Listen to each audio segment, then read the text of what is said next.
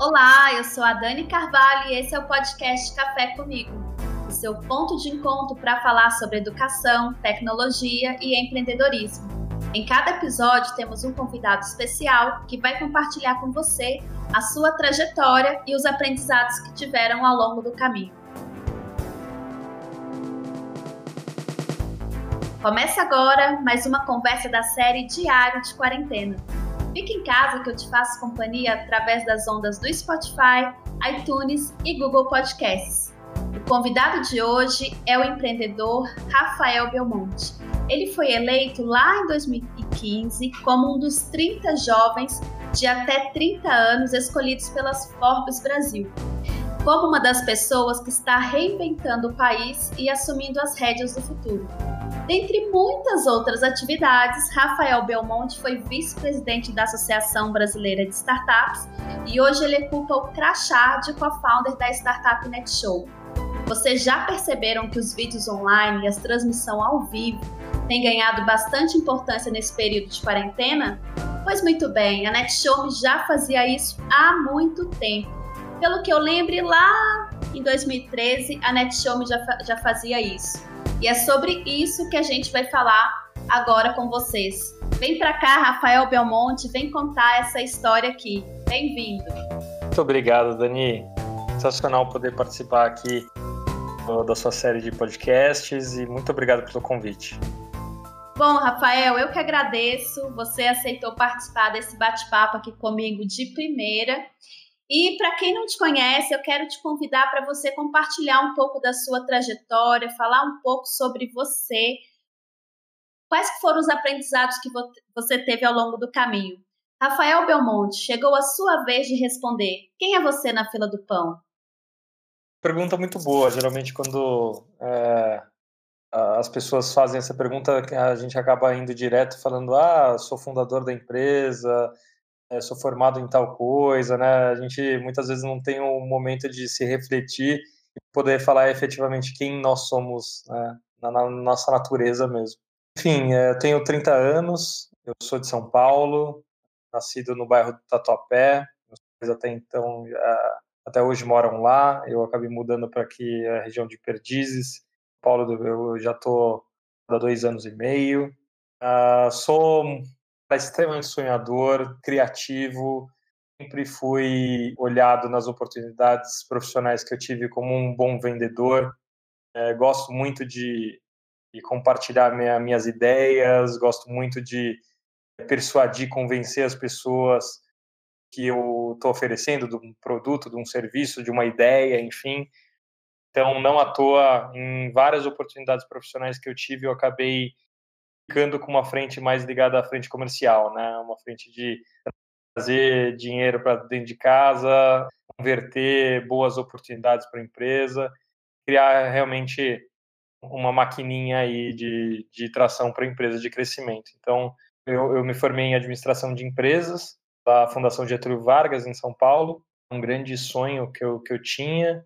Desde pequeno, na verdade, esse espírito empreendedor despertou uh, através de joguinhos de videogame, enfim, e eu acabei percebendo que minhas pesquisas que grandes empreendedores tinham saído a FGV a ESP, um, no medir esforços aí conseguir é, entrar na faculdade, eu acabei tendo um, um colégio.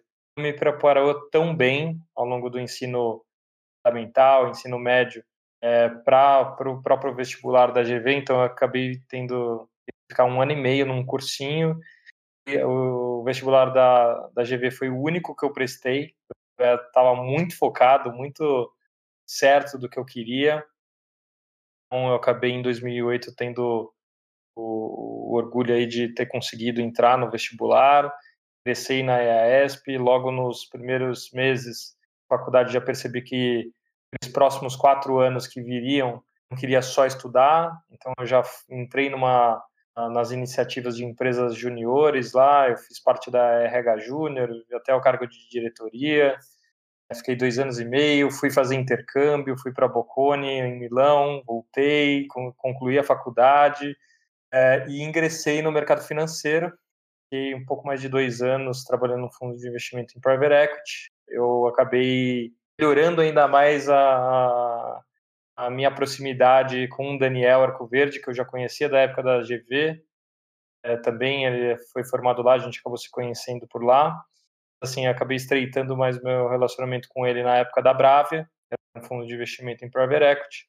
A gente acabou é, tomando a decisão de sair aí, largar carreiras super estáveis no mercado financeiro, grandes salários, postas de sociedade para fazer parte da NetHome e ingressar nesse grande sonho de empreender, de construir uma empresa internet, mesmo não sabendo praticamente nada sobre tecnologia.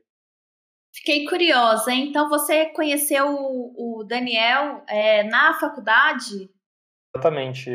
A gente não era da mesma sala, mas ele entrou no mesmo semestre que eu na faculdade. Era da sala, se não me engano, sala 1, eu era da sala 3.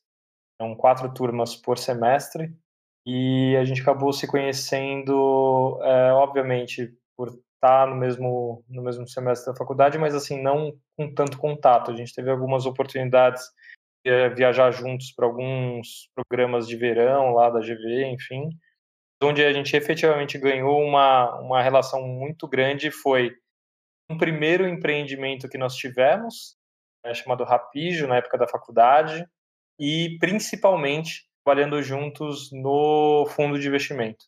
A gente acabou ficando um pouco mais de dois anos aí trabalhando juntos, o que nos deu uma, uma, um sentimento muito bom de podermos criar algo juntos, uh, principalmente pela complementariedade que a gente via um no outro. Legal. E me conta mais, o que o LinkedIn não conta sobre você?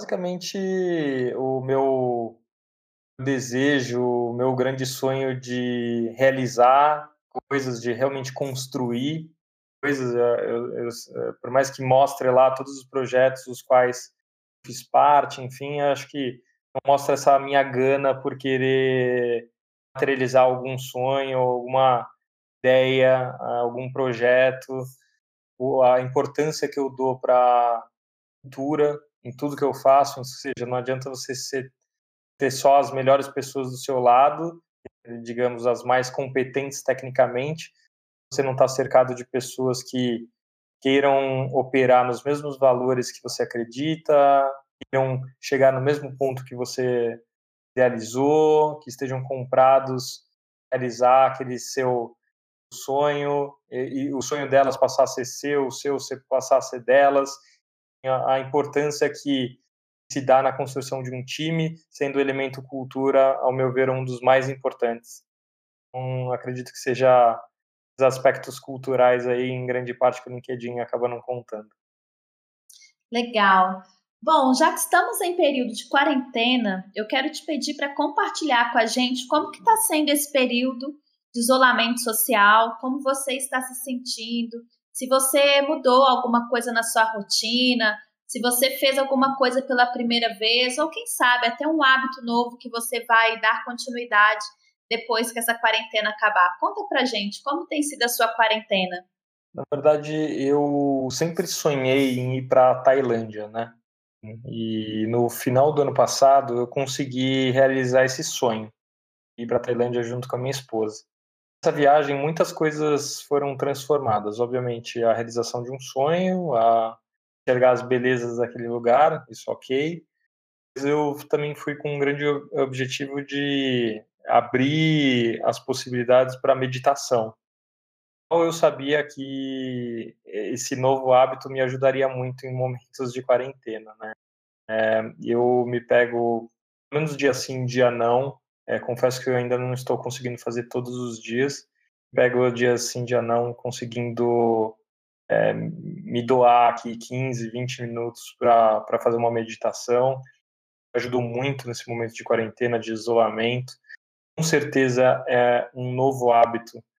Eu já tinha ligeiramente pós-viagem e antes de pandemia, mas a pandemia realmente deu uma uma fortalecida ainda mais nisso. Eu senti os efeitos positivos dessa, desse novo hábito maneira muito profunda nesses momentos de isolamento, nesses momentos de desequilíbrio do nosso mundo, né, da, da nossa sociedade. Então, com certeza é um novo hábito que eu quero manter mesmo pós-pandemia, com certeza.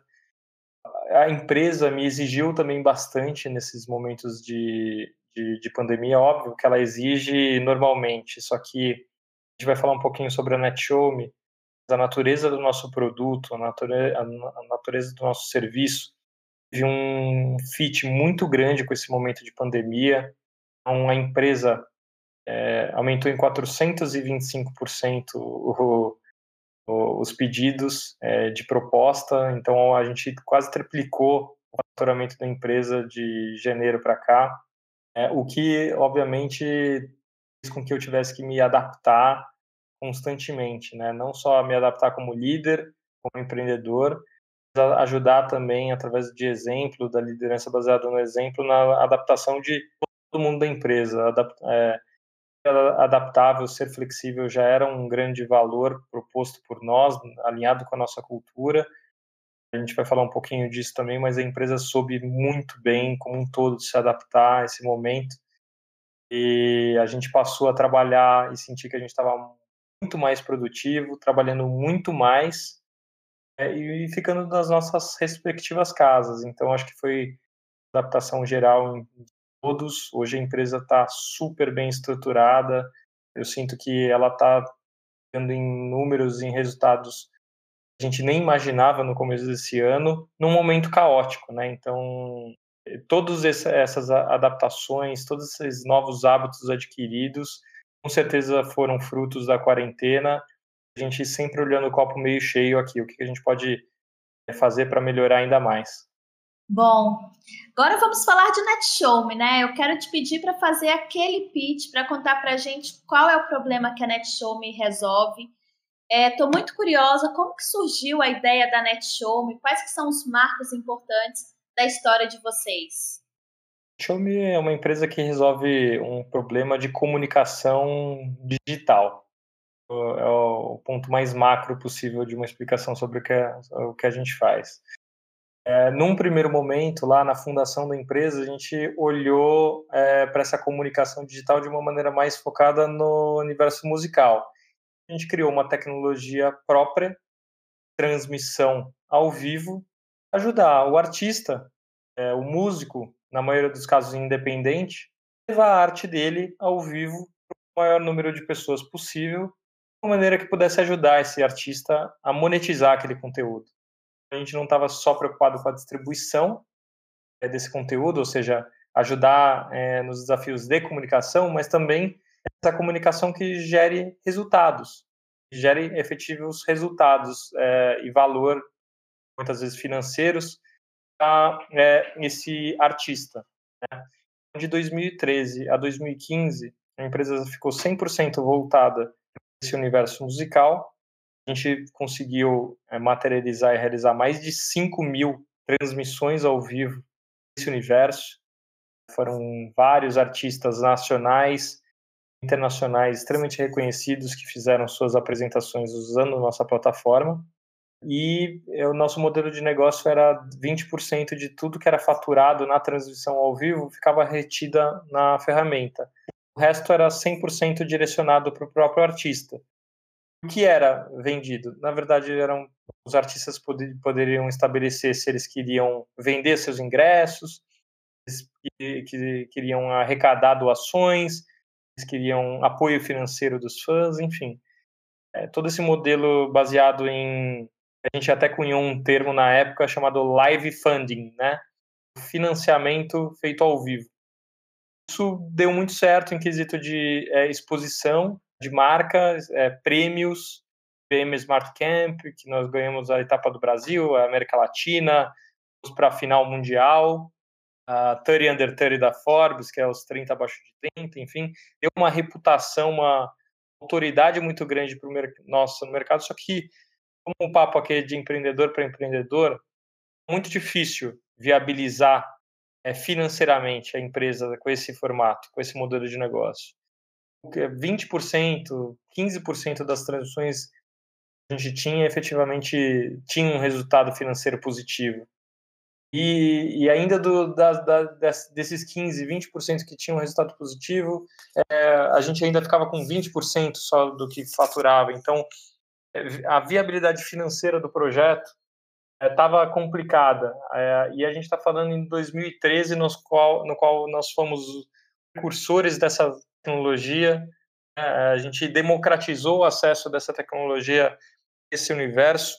Não existiam uh, ferramentas sociais ligadas a redes sociais que é, propunham essa, essa proposta de valor, na verdade. a gente não tinha um Facebook Live, não tinha um, um Periscope, não tinha um YouTube Live. Enfim, a gente está falando num momento é, jurássico aqui, de sete anos atrás, é, no qual não, não, não tinha tanto acesso a isso, né? Então, depois vieram essas tecnologias. Vocês foram visionários, né? Eu lembro é, de assistir show do Fresno aí através da plataforma de vocês. E antes, como que era caro e parecia uma estrutura que era um trambolho para fazer a transmissão ao vivo de qualquer coisa, né? Que geralmente era um evento, poucos cursos. E antes mesmo do Twitter fazer o Periscope, o Facebook fazer as lives, o Google fazer a transmissão através do YouTube, vocês fizeram, tiveram essa ideia e fizeram isso, né?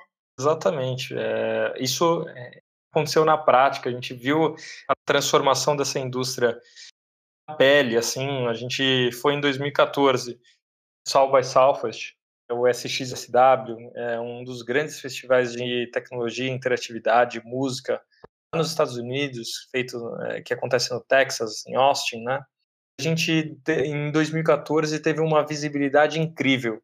É, a gente é, levando a inovação, a tecnologia brasileira para o mercado norte-americano para divulgar nossa marca, a gente teve uma visibilidade incrível e a mesma coisa foi feita em 2015 e 2015 foi completamente diferente.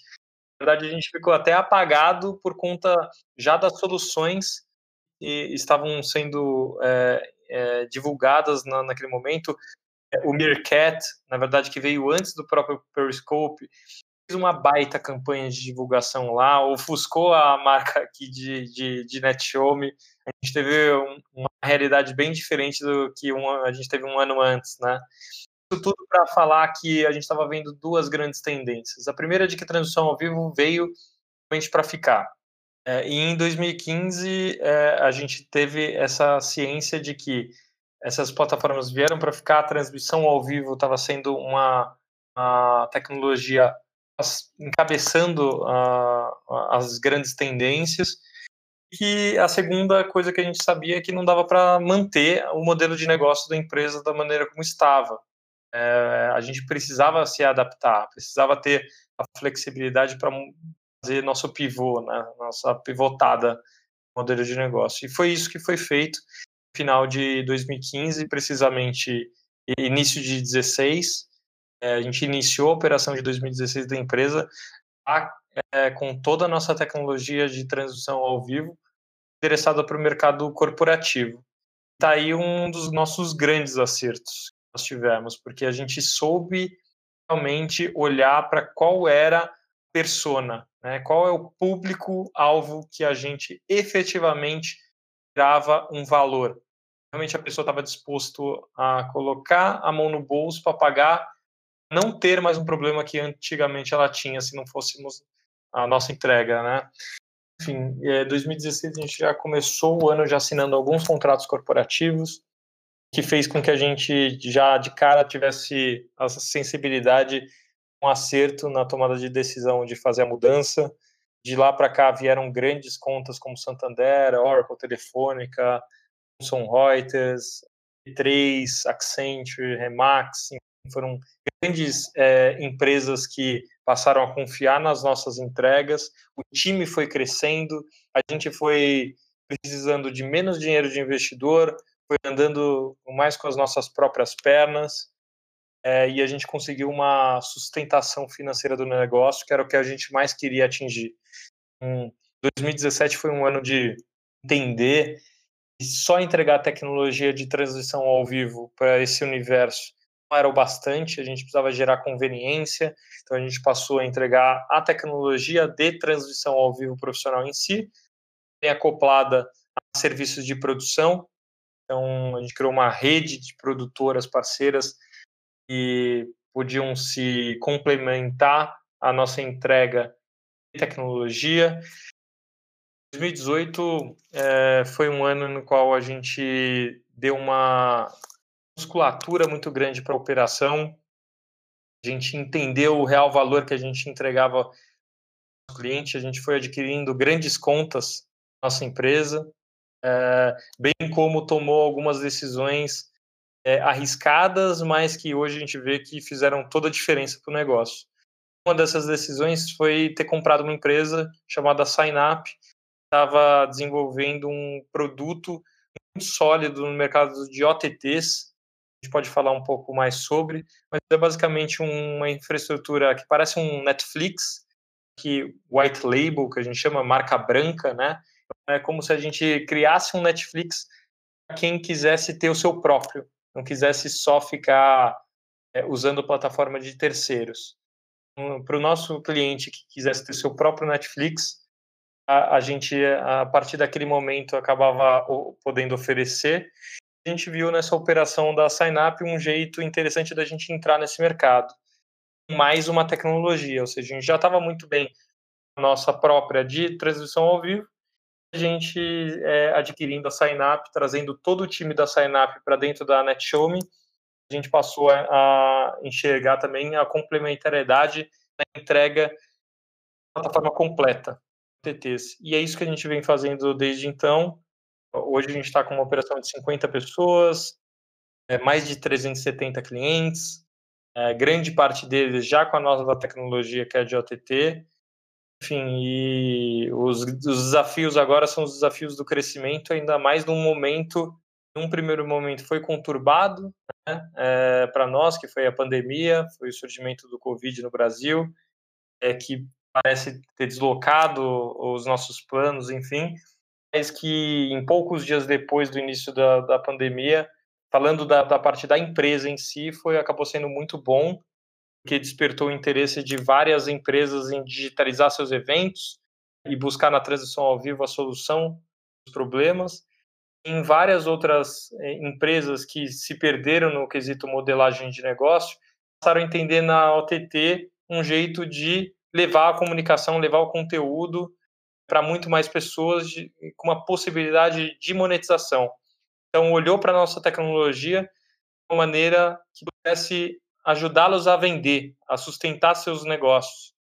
Então, a gente está muito é, é, endereçando essa, hoje essa tecnologia para empresas que queiram manter-se sustentáveis é, e para outros negócios que estão sendo construídos com a nossa plataforma por trás. Gente está, é, Netiome, provendo é, que negócios sejam construídos a partir da gente. Isso é incrível. Essa, esse sentimento de é, uma, uma economia está sendo criada em cima da sua tecnologia é, é, incrível. Então vamos lá. Hoje a NetShow ela tem dois produtos, um que é a transmissão ao vivo e outra é essa questão da plataforma OTT, certo? Explica para gente o que, que é essa OTT. É, tem algum caso, exemplo é, brasileiro que você possa dar é, para a gente conhecer, ter como exemplo? Então, TT, é, para quem tem curiosidade sobre a sigla, na verdade chama é uma sigla para over the top, é, é o que está acima do topo, né? mas basicamente foi uma sigla utilizada pelo fundador do próprio Netflix. É, o nome dele chama Reed Hastings. Usou é, essa sigla no passado para caracterizar o Netflix uma plataforma que fosse feita no estado da arte, ou seja, acima da média. Por que, que ele usou essa sigla? É basicamente para caracterizar uma plataforma que estava olhando para um consumo de conteúdo acima da média também. Porque até então todas as plataformas eram meio que só o player, né? Você dava o playzinho lá e você assistia conteúdo. O Netflix ele veio para é, criar um ambiente de altíssimo engajamento no consumo, é, ou seja, a beleza, o design, o layout de você consumir o conteúdo do Reed Hastings faz toda a diferença. Hoje a gente vê que realmente faz. Ele, ele colocou a possibilidade de, eh, de, outros elementos, como recomendação de conteúdo, é, gateways de pagamento para proporcionar com que a assinatura fosse viabilizada. É, enfim, são vários elementos somados fazem com que a experiência para o usuário no final seja no estado da arte. O mercado de mídia começou a usar a sigla OTT para caracterizar a Netflix de nichos. Todo mundo começou a querer construir os próprios Netflix. Aí tem dois caminhos. Ou eu desenvolvo 100% internamente, ou eu terceirizo. Dentro do, da linha do terceirização, você pode é, optar por uma software house, né, uma empresa que desenvolve software, ou você pode ir para a linha dos provedores, soluções meio padronizadas, templatizadas, né? É, um, um, um, caso que eu trago que vai fazer todo mundo entender é o próprio Wix. Wix é um, um website provider, né? Um provedor de websites. Então, para aquelas pessoas, profissionais liberais na maioria dos casos, queiram ter seus próprios sites, não precisam desenvolver internamente e nem terceirizar com uma software house. Basta pagar lá os R$19,90 do mês para utilizar o Wix e você tem tudo templates, é, em templates, em layouts pré-prontos. Essa é a nossa é, visão com o NetHome OTT. É basicamente para servir como um provedor de, de soluções Netflix. É como se você pudesse criar seu próprio Netflix sem saber uma linha de código, sem ter que terceirizar para uma software house e fazer para você. A gente já tem vários templates pré-montados, a gente consegue em quatro horas levantar um Netflix para todos os nossos clientes. É isso. É rápido, hein? É, exatamente. Já chegou a ser 40 dias mas hoje a gente está cada vez escalando mais o produto, tornando ele mais ágil, uh, ao ponto de ter chegado numa implementação em quatro horas. E chegar no nível de ser autosserviço. E os clientes não precisarem contar com a nossa ajuda. Ele vai ter o, a, todo o sistema preparado para ele montar o Netflix sozinho, de maneira 100% autônoma. Nossa, gente, é, eu fazendo umas pesquisas aqui, eu descobri que a Netflix é o aplicativo mais usado do país por quem deseja assistir conteúdo pago online no Brasil. E alguns exemplos, né, que estão aí na, no nosso dia a dia, como a Globoplay, a Telecine Play, o HBO, e exemplos brasileiros.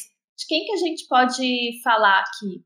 Muita gente legal. Tem o Ricardo Amorim, um dos grandes economistas é, do país. Tem o próprio Netflix dele, que chama Triple A, inovação.com.br. Uma OTT nossa, né? ele usa a nossa tecnologia. Mariana Ferrão, que era aquela apresentadora da Globo, fazia aquele programa O Bem-Estar. Uhum. É, ela está com a plataforma dela chamada soulme.com.br Soul é Soul de alma, né? então é S-O-U-L. É outro baita exemplo que a gente tem. A gente tem o Luciano Pires, os maiores podcasters do Brasil, tem o, o canal chamado Café Brasil Premium, é o, a OTT dele, no qual ele hospeda todos os podcasts dele. É, a gente tem empresas de conteúdo esportivo, uma Live Mode, é, com um projeto Live FC, transmite todos os jogos ao vivo da Copa do Nordeste, Série A. Tem o Atlético Paranaense com o Furacão Play. É, hoje são várias OTTs que estão uma baita é, um baita crescimento, uma baita reputação no mercado, nível Brasil e nível global. Muito boas start, é, startups, né? São, são produtores de conteúdo profissionais que estão criando novos modelos de negócio baseado nessa, nesse modelo Netflix. Então dá para usar em diferentes mercados com diferentes tipos de assuntos, né? Porque você falou aqui desde finanças, saúde, esporte, então cada cada profissional vai ter o seu seu perfil Netflix aí para oferecer conteúdo de qualidade para a sua audiência, né? E em alguns é, algumas situações a gente acaba usando até o conceito de Netflix de nicho. O que de nicho? Todo mundo tem uma temática que domina. Então, já pensou poder criar seu próprio Netflix com essa temática que você domina? Ah, aquela pessoa sabe super vendas. Será que ela não conseguiria compartilhar as habilidades de vendas canal próprio dela e, monetizar isso de maneira recorrente, mensal? Poxa, sim, ela cria. É, a Mariana Ferrão fala sobre educação. A Ricardo Morim fala sobre é, empreendedorismo, economia, é, futebol, vai transmitir os jogos. Ou seja, todo mundo tem uma linha nichada para atrair para a sua base consumidora. Aí, uma grande possibilidade de sucesso, né, que é construção de comunidade, é, e, obviamente, o resultado disso é uma monetização recorrente mensal. Ah, então, por exemplo, dá para fazer tipo a Rede Mulher Empreendedora tem a TV deles que chama Trilha Empreendedora e tem vários cursos é, e assuntos variados lá dentro. Isso aí, exato. É, a, até a tecnologia que está por trás é a tecnologia da Netiome. Legal, Rafael. Agora vamos falar um pouquinho sobre esse período que a gente está vivendo, que é o novo normal. Você concorda com esse termo? Ou você acha que muita gente está falando do novo normal e, e nem é para falar disso ainda, né? Está muito cedo. Quais que são as suas apostas sobre o ambiente de empreendedorismo, inovação, ou quem sabe as tendências para esse mercado de influenciadores, de produção de conteúdo, de, de transmissão ao vivo? Ah, muitos se, se vem é, sendo falado sobre a questão do novo normal em questão do hábito de trabalho, né? Eu sempre acreditei, tanto como empreendedor, como executivo, enfim, que o home office era uma ferramenta de trabalho. Eu sempre acreditei nisso. Cada vez eu vejo que isso vem ganhando uma notoriedade muito grande, uma proporção muito grande, nesse, até porque a gente foi impossibilitado de trabalhar, trabalhar dos nossos escritórios, né? Foi impossibilitado de trabalhar junto com as pessoas às quais a gente estava acostumado.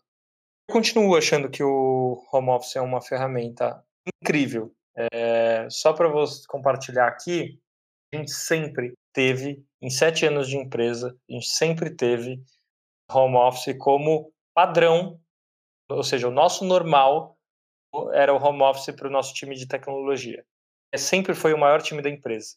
É, hoje é um time de mais ou menos aí 20, 23 pessoas. A gente sempre teve essa cultura do home office com mais da metade do time. Então, quando aconteceu é, tudo isso que a gente viveu, para nós, em NetShowMe, foi muito normal se adaptar. É, hoje, a gente está vendo até a situação contrária, da galera virar e falar assim, ó, a gente está se dando tão bem, será que vale a pena voltar para o escritório? Eu volto a compartilhar o que eu sempre achei. Gente, não é, não precisa ser, a gente não precisa ser extremista e virar e falar assim, ó, a partir de agora todo mundo é no escritório ou a partir de agora todo mundo é, é remoto de casa. Eu sempre entendi o home office como uma baita de uma ferramenta de trabalho. Então, não faz sentido eliminar o escritório físico para todo mundo ficar 100% no trabalho remoto. Também não vale a pena é, é, só ficar com o escritório físico.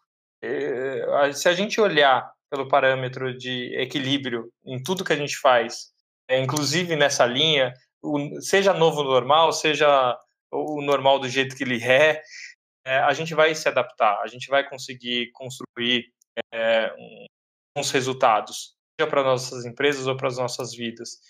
Um, falando no quesito aqui, é, rotina de trabalho, continuar com o nosso escritório, nosso, nosso escritório vai continuar em portas abertas para todos os colaboradores que quiserem trabalhar de lá, quando isso tudo acabar é, os no... vai estar de portas abertas para receber nossos clientes. É, talvez a gente não tenha que ter um escritório que comporte 100% da empresa, porque ser caríssimas as, as oportunidades de realmente todo mundo da empresa é, ir trabalhar é, ao mesmo tempo do nosso escritório. Até porque hoje em NetHome, em 50 pessoas, a gente reúne aí pelo menos uns seis estados brasileiros. Então, seria difícil pelo elemento gráfico. Né? Mas, enfim, eu, eu, acredito que no novo normal, o normal do jeito que a gente eh, já tem, olhando para essa linha do trabalho remoto, sempre olhar com, eh, com equilíbrio, é, sem extremismos, que a gente vai conseguir construir um dia após o outro de muito crescimento. Vamos falar um pouquinho agora sobre essa questão de transmissão ao vivo como tendência, né? A gente abre o Instagram, a barra superior está tomada de vídeos ao vivo. Quando a gente vai para o Twitter, o Trend Topics com certeza são os tweets sobre as transmissões que estão acontecendo naquele momento. E no dia 9 de abril, a cantora Marília Mendonça desbancou Beyoncé, batendo recorde de 3,2 milhões de audiência simultânea. Como que você vê esse, essa tendência, esse mercado aí de, de transmissão ao vivo enquanto comportamento, tendência? Sou bastante suspeito para compartilhar o quanto que eu acredito nesse formato, justamente por tudo que eu estou, enfim, compartilhando aqui com vocês há sete anos. A gente estuda isso é, e sabe, sabia que um dia isso ia acontecer. E o que eu trago aqui para grande parte do, da audiência que é empreendedora, que nos está é, ouvindo, é, aqui, aqui, eu trago um grande aprendizado que a gente teve, que é a tecnologia certa no momento errado, né? Então, é, timing, é, que é o momento em que a gente está fazendo alguma coisa, mostra um dos pais elementos aqui na arte do empreendedorismo. O que está acontecendo aqui, para nós, não é, é surpresa. A, a gente sempre acreditou que uma hora isso ia acontecer, só que a gente nunca previa que isso fosse acelerado por conta de uma pandemia. Esse é o ponto. É que um dia essa onda, essa marola, virar uma onda gigante, isso é fato. A gente só não achou que fosse tão rápido esse processo por conta de uma pandemia mundial, que a gente viu com o Covid. Só para trazer alguns é, dados aqui, um conteúdo ao vivo live, ela tem oito vezes mais engajamento que um consumo de um conteúdo gravado. O que é engajamento? Engajamento é tempo consumido. Engajamento é comentários em tempo real. Engajamento, compartilhamentos. Engajamento, indicações é, verbalizadas. Ah, estou assistindo isso, vem assistir comigo. Engajamento é, é o hábito de consumo é, em conjunto. Quando a gente analisa essas oito vezes, a gente percebe que por que, que a gente ficou tanto tempo sem fazer? Por que, que as marcas hoje estão apostando tanto nesse formato? Que é o que retém mais audiência. É, hoje os patrocinadores, a mídia em si, ela busca o quê? Audiência, é, tempo consumido, é, retenção. Então, quando a gente analisa conteúdo ao vivo, é disparado o formato de consumo com mais engajamento. Disparado o, o que mantém mais tempo as pessoas plugadas. Quando a gente vai para esse da, da música que você compartilhou aí, da Marília Mendonça, enfim, é mais ainda, porque é um show que dura três horas, geralmente consumido de tela grande, porque por conta da duração dele. A pessoa coloca na, tele, na televisão dela, ela está assistindo um streaming ao vivo, ela nem repara, mas na verdade é, ela está consumindo esse conteúdo via internet, ou seja, naturalmente para ela parece que ela está numa televisão normal que ela sempre teve, mas o hábito do consumo mudou porque ela entrou através de um aplicativo, muitas vezes instalado no, né, na, nativamente dentro do, do, do, televisor dela. Esse hábito mudou. Que é, o, o, o ponto é que isso ia acontecer com Covid ou sem Covid poderia é, demorar mais dois, três anos. Mas é, esse formato, uma hora ele chegaria pelo coeficiente engajamento. Cada vez a gente via o engajamento em conteúdos ao vivo sendo potencializado. Agora, em si, eu, eu só é, temo para que não aconteça o inverso, né? E eu já estou vendo algumas pessoas brincarem que um pesadelo que elas estão tendo, que elas vão acordar ao longo da noite, vão pegar uma água na geladeira vai ter uma live lá dentro é, de tanta live que a gente está vendo. Então, eu só temo para que não banalize tanto esse formato, que as pessoas realmente façam de uma maneira profissional. é muito é, complicado também, é muito complexo a, a operação, a transição ao vivo. Se ela não for bem feita, fica taxada de mal produzida. É o que a gente está vendo várias, né? Quantas transições ao vivo nossas que a gente vê caem, quantas tem oscilação de internet, quantas dá, dá problema na câmera no meio. Já dizia o Faustão, quem sabe faz ao vivo. Então, é, é, difícil, é, é complexo. É, gerar é, aquela entrega em tempo real algo que tem que ser é, experimentado, tem que ser testado, testado novamente, que quando entre no conteúdo ao vivo mesmo, em tempo real, as coisas tenham seu plano A, plano B, plano C, porque não dá para entrar em improvisos. Esse é o ponto. Quem está entrando, querendo entrar de maneira profissional em conteúdo ao vivo, não estiver preparado, eu sugiro muito que encontre um parceiro que esteja, que ajude a preparar porque senão fica muito feio. Muito feio, né? Você entregar um conteúdo que você divulgou, que você gerou uma expectativa e na hora o negócio não funciona.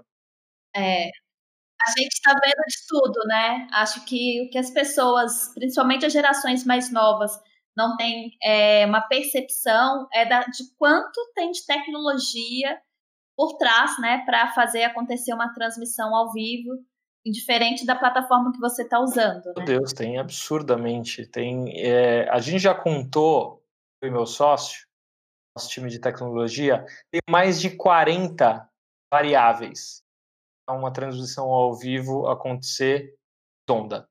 40 variáveis trabalhadas em conjunto para viabilizar uh, com que o conteúdo saia do ponto A, vá para o ponto B em tempo real. É quanta coisa tem que dar certo. É muita coisa. Bom, agora eu quero te convidar para uma parte desse podcast que já é queridinha dos nossos ouvintes, para fazer um de frente com a Dani, fingir que eu sou Marília Gabriela e eu vou te fazer uma pergunta rápida e você me responde a primeira coisa que vier na sua cabeça, tá bom? Vamos lá. De frente com a Dani.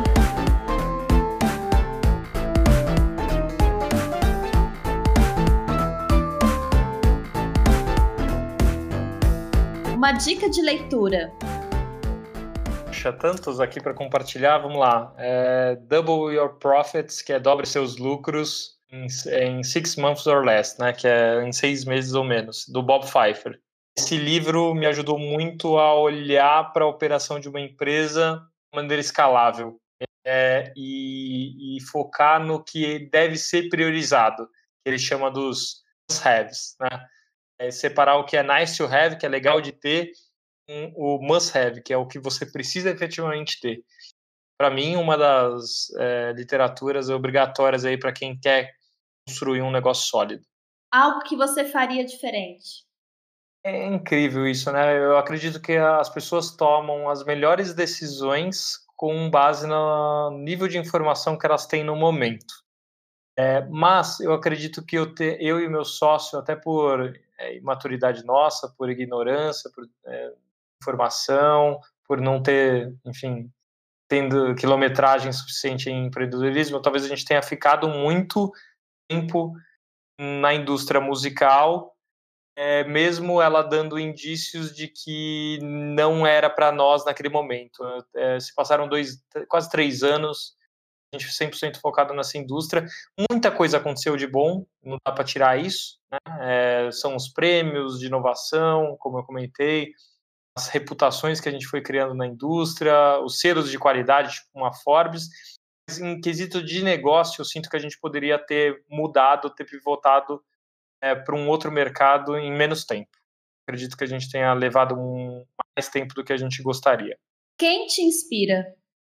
Nos âmbitos mais assim gerais, uma pessoa que realmente me inspira e fazendo exercício aqui é de curto prazo, porque eu fiquei extremamente impactado com o que aconteceu neste final de semana, foi é, é o Elon Musk, assim. Eu olho para ele e eu vejo um ótimo exemplo de um empreendedor realizador. É, é obviamente, o aspecto que ele está construindo um, grande empresa de transportes comerciais interplanetários. É algo que para nós parece muito distante, mas que aconteceu foi basicamente uma realização é, e uma prova de que a visão que ele construiu lá atrás, quando ninguém acreditava nele, é possível, é viável. Ou seja, ele transformou o impossível em impossível, sabe? Um, ele, para mim, é um dos, dos meus grandes exemplos de inspiração transformar o impossível em impossível. Qual a, é a sua fonte de informação no dia a dia? Consumo bastante conteúdo do TechCrunch, eu consumo bastante é, as contas de Instagram de Flávio Augusto, que são pessoas que me inspiram bastante no Brasil, no nível do Brasil, assim. Eu sigo muitas contas no Instagram de grandes empreendedoras que efetivamente construíram projetos é, sólidos, feitos muito suor, com muita dedicação, com muita energia, com muito alinhamento cultural, com muito propósito. Acabo consumindo muita informação através de perfis. É, confesso que canais de mídia, televisão, já faz pelo menos aí uns dois anos que eu já não acompanho. Então, eu tenho as minhas próprias ATTs aqui, as ATTs que eu sou cliente, consumo, de investimentos, eh, de bem-estar, de saúde, enfim, e eu, eu acabo é, consumindo direto conteúdos de quem eu entendi que é referência no tema que eu quero aprender. Esse é o ponto. Se cada um de nós a gente mirar nas pessoas que a gente acredita que sejam referências na, naqueles temas, eu acredito que a gente tenha boas fontes de informação. Qual ferramenta de trabalho você não vive sem? ferramenta que me acompanha há mais de cinco anos. Todos os anos que vem a notificação para eu pagar a anuidade dela, eu pago sem, questão nenhuma, assim, de poxa, tá caro, tá barato. É o Evernote. Eu tenho todas as minhas anotações de todas as reuniões, acho que da, da, da pelo menos de NetShow pós 2016, com certeza. Eu não sei se as primeiras atas das primeiras reuniões lá de 2013 se eu tenho no Evernote, mas a vida inteira está dentro do Evernote. Até minhas senhas ficam lá. Tudo. Fotografado, claro. Tudo. O resumo da vida está lá no Evernote. No Evernote. Sabe uma coisa que eu lembrei agora, assim, em tempos de, de quarentena? Eu vi que algumas pessoas estão é, casando e compartilhando o link para a família, né, os parentes aí assistirem. E você fez isso, né? Eu lembro de ter assistido o seu casamento, foi na praia aqui do, do computador da minha casa. Exato, foi muito, muito legal, assim, eu, eu depois de uma história à parte, mas para eu contar, gente, eu tive que vender, lá que eu era um vendedor de link de internet do litoral, conseguir fazer com que o hotel eu casei passe o investimento do link de internet para conseguir fazer minha transição ao vivo do meu casamento. Eu consegui, eu vendi um contrato de 24 meses de, de, de internet para o hotel, é, de fibra ótica para o hotel. Nossa. Consegui viabilizar a transmissão do meu casamento, que tinham 215 pessoas pre é, presentes 750 pessoas assistiram ao vivo remotamente. Nossa. Muito, muito legal. É, eu fui um, uma das primeiras pessoas a fazer transmissão ao vivo de casamento. Hoje está lotado, principalmente é, com quarentena. Uhum. A gente está vendendo muita transmissão ao vivo para casamento. Que legal. Até, um, até o link do nosso blog lá, você coloca assim, Rafael Belmonte, fundador de NetShow, me transmite casamento ao vivo. É, vocês colocarem, a, é, com certeza vocês vão achar o link. E tem um conteúdo gravado lá do, do, do casamento na praia. Que legal que você assistiu. Foi um momento muito bom. Nossa, porque nesse período, né? Imagina, a pessoa fica naquela cancela ou não cancela o casamento, né? Porque não dá para todo mundo participar, né? Essa questão de confinamento. E você já teve essa, essa expertise aí. 2017. 2017. Olha só. Pioneiro em tudo. Bom, Rafael, muito bom falar contigo aqui nas ondas do Spotify. Agora eu quero abrir o microfone para você deixar o seu recado final aí para quem está nos escutando. Ah, como a gente está falando com uma audiência que, que algumas delas é, possam se interessar pelo empreendedorismo ou mesmo já são empreendedoras, deixo aqui um dos grandes uh, ensinamentos que eu tive ao longo dessa trajetória, que é a questão da resiliência. Em alta performance, acaba recebendo muito mais não do que sim. Se a gente ficar sempre olhando e focando nos nãos que a gente recebe, dificilmente a gente vai conseguir ter força para dar os passos seguintes, né? A gente, em alta performance, tem que saber que vai vir 80% de não, vai virar, vai ter 20% dos sims. Se a gente não focar nesses 20% dos sims, a gente não vai é, ter o calibre para aguentar as porradas do dia a dia. Então, vamos nos fazer o, o, a reflexão se a gente está olhando esses 20% de sim de uma maneira transformadora, de uma maneira que nos agregue no dia a dia, que nos faça crescer. Eu, eu sempre acabo olhando os médios 20% dos sims que eu tenho no dia a dia e em alta performance eles fazem muita diferença no final de um ano. É, por mais que seja 20%, no final de um ano, imagina quanta coisa boa e quanta coisa que deu certo ter acontecido. Com resiliência, persistência, é, que um dia com certeza vai dar certo. Aí está o nosso caso, sete anos é, com uma tecnologia que mal era usada em 2013 e que hoje a gente está até brigando para ver, para não, querer encontrar no Instagram tanta live assim. Então, enfim, acreditem no, nos sonhos de vocês que uma hora eles se realizam. Mas, obviamente, não é esperar que o mundo aconteça. A gente tem que ir em busca e fazer muita coisa, muita transpiração.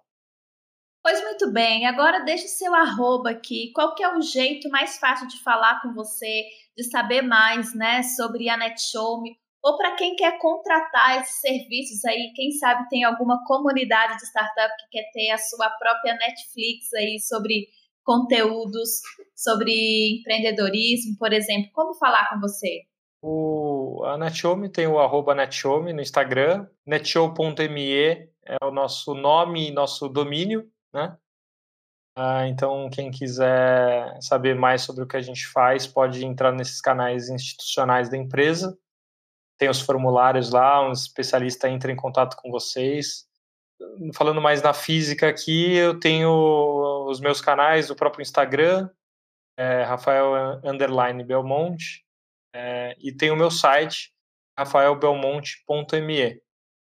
Então, quem quiser também saber mais sobre mentorias, enfim, é, pode contar aí com rafaelbelmonte.me, que eu tenho questão lá de mentorar algumas pessoas que estejam desafios parecidos com os que eu já passei, enfim, vale a pena esse give back, essa contrapartida aí, porque eu tive muito isso no passado, me ajudou demais.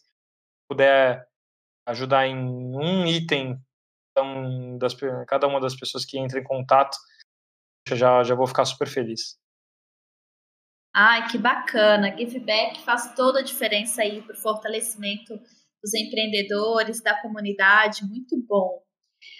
Agora eu quero te convidar para escolher uma música que vai assinar esse episódio aí com, com a sua cara, né? Com o seu jeitinho aí.